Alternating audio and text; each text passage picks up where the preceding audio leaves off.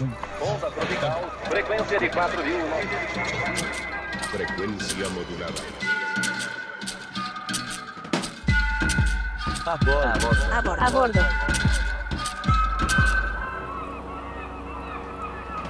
El hombre, un concepto milenario, literario y antropológico. En los últimos años, el concepto del hombre como sujeto universal se ha cuestionado masivamente. Nuevas voces con viejos gritos han pedido que se les nombre, se les escuche, se les abran los espacios y han buscado que se cuestione no solo por qué el hombre debe ser el centro de toda práctica, sino también se ha cuestionado qué significa precisamente ser hombre. El colectivo Chama Zapatao de Brasil, en su proyecto El primer sexo, han decidido cuestionar la lógica de la representación y definición del hombre cisgénero, con una pregunta concreta. ¿Qué es un hombre? Y para ello, entrevistan y fotografían a mujeres cisgénero, travestis, hombres y mujeres trans, personas no binarias, todas estas identidades históricamente tomadas como objeto de estudio por el hombre cis. Hoy, en A Bordo, un podcast de Beast, entraremos a bordo del viaje de Camila Falcón, Dan Agostini y Uma Hayes Sorrequia, tres cuerpos queer del sur global, quienes nos guiarán en sus cuestionamientos. Acompañémosles en su viaje.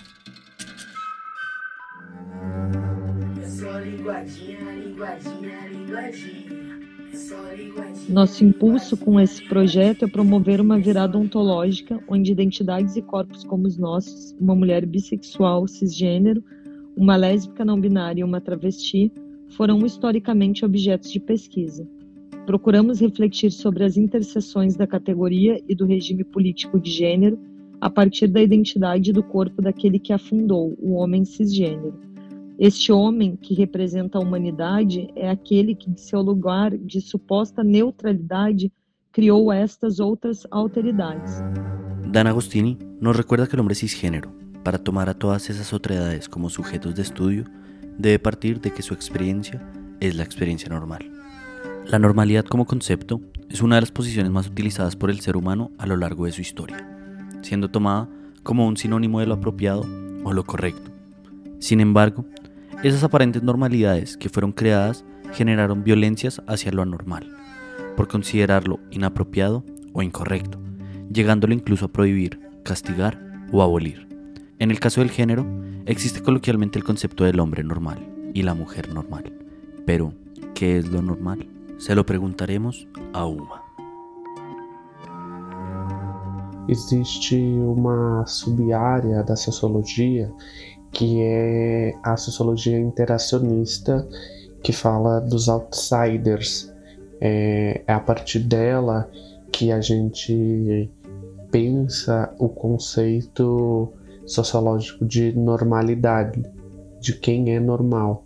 Então, geralmente, pessoas é, de gêneros inconformes, pessoas trans, seja elas binárias ou não binárias, é, qualquer pessoa que fuja a essa norma de controle social, é, ela leva um tempo para entender que existe alguém que é um referencial, né, um ponto em que é pensado as outras identidades dentro de outras categorias, porque ela própria se vê como normal.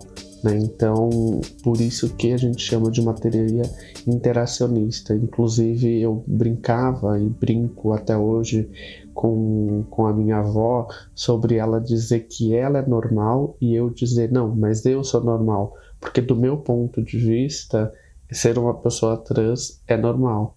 Mas, do ponto de vista dela, é, ela sendo uma mulher cis, heterossexual, ela é normal.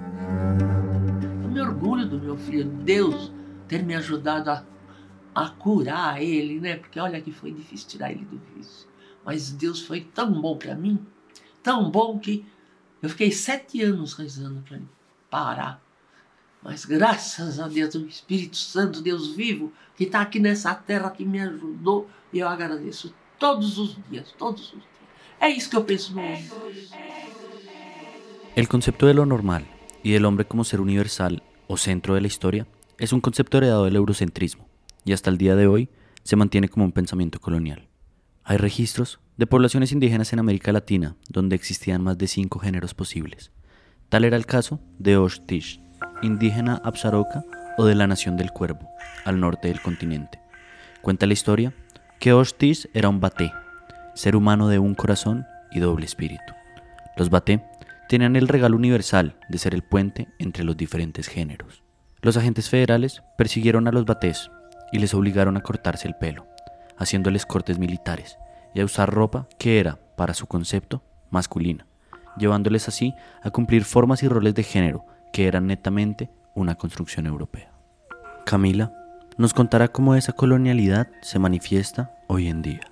Eu acredito que uma das maiores funções do homem cis branco hoje no Brasil é trabalhar muito duro para perpetuar os males e toda a desgraça da colonização, que nada mais é do que trabalhar para manter seus privilégios, né? Os privilégios que foram conquistados em cima da gente, corpos dissidentes, mulheres, pessoas queer, é, negros, não brancos, indígenas.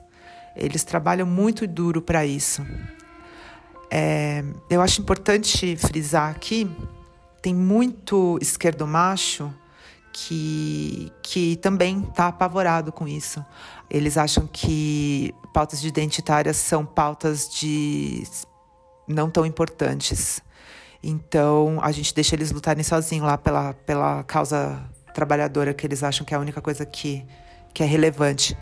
A gente percebe, conversando com esses homens, que eles também é, se apavoram com, a nossa, com as nossas conquistas, né, com as conquistas de, dos nossos direitos. E é muito importante a gente fazer uma diferença aqui entre a gente apontar a diferença entre homem cis branco e homem cis negro quando a gente fala de, de colonização, né, por motivos óbvios, ou, ou homem cis branco e homens cis não brancos, porque são relações completamente diferentes. Simone de Beauvoir, escritora francesa, es uno de los pilares de los muchos feminismos modernos. En sus textos existe una gran cantidad de cuestionamientos hacia lo normativo y lo hegemónico.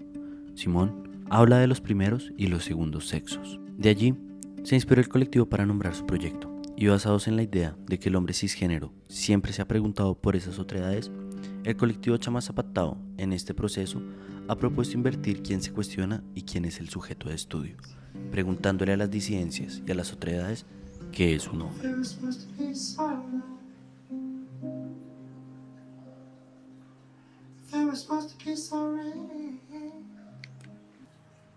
O que é um homem?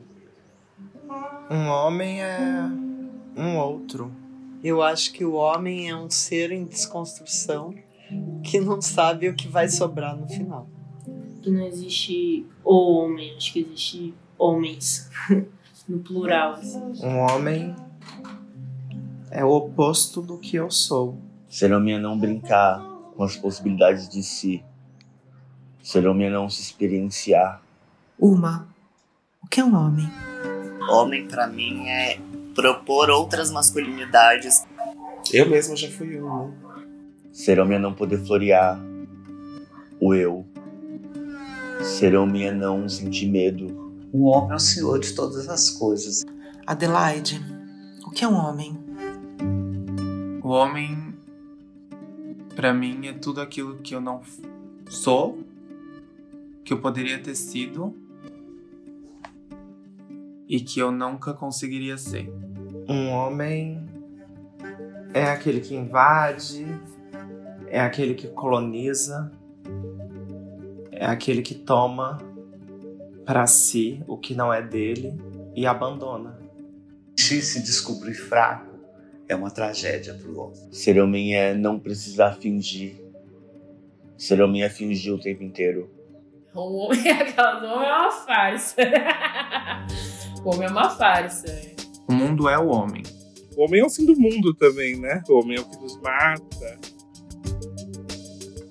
El colectivo Chama Zapatão ha decidido no solo abrir un espacio para las voces de estas personas, sino también han basado su proyecto en retratarlos directamente.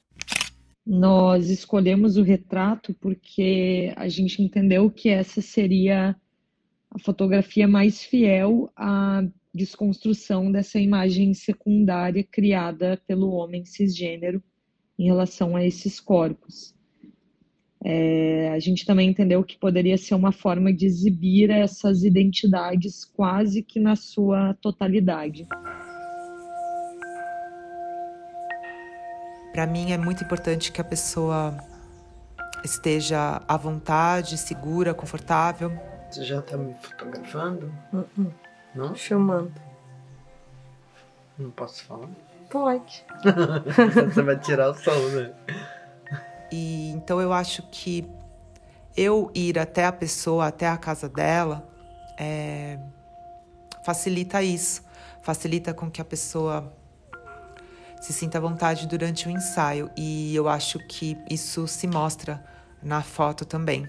Há algum tempo eu venho é, fotografando pessoas queer e essa decisão foi construída através do entendimento que a identificação facilita o meu processo de, cri de criação enquanto fotógrafa e pessoa não binária. Então, trabalhar com pessoas da mesma comunidade que eu transito facilita muito o meu processo. Chama Zapatao es uno de los colectivos participantes del encuentro de colectivos ECO 22, una propuesta de Beast Projects que invitó a ocho colectivos de América Latina a deconstruir la mirada fotográfica en clave de género.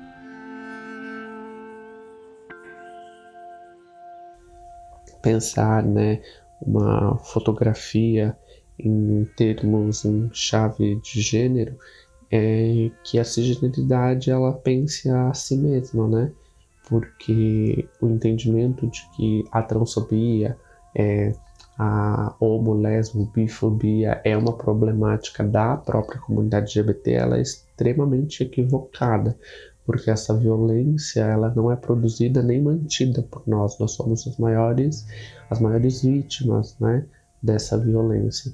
Então é somente quando essa, essas pessoas, né, quando a cisgeneridade se pense que talvez nós consigamos romper com esse ciclo, é, com a perpetuação dessas violências. Então, é um entendimento de uma fotografia por, em termos do gênero passa por permitir com que as pessoas, é, ao olharem essas fotos, reflitam sobre si mesmas enquanto pessoas cisgêneros que são. Es importante que entendamos que todas las voces merecen ser escuchadas, todas las experiencias merecen ser validadas y todas las vidas merecen ser vividas, sin miedo alguno a la otra edad. Las sociedades cambian cuando sus individualidades se cuestionan, las personas que hacemos parte de las cisgeneridades o que encajamos en lo que históricamente ha sido normal, normativo y hegemónico, debemos estar abiertos a estos cuestionamientos, tanto propios como externos, sin sentirlo como una amenaza, sino como la directa posibilidad de entender y hasta vivir nuevas humanidades.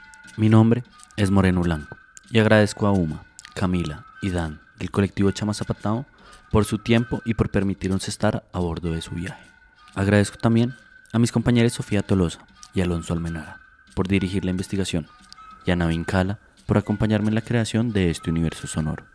Nos vemos pronto en un próximo viaje.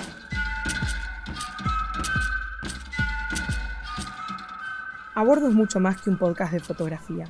Es una ventana al mundo y a las experiencias de otras realidades desde la mirada de artistas visuales claves de América Latina.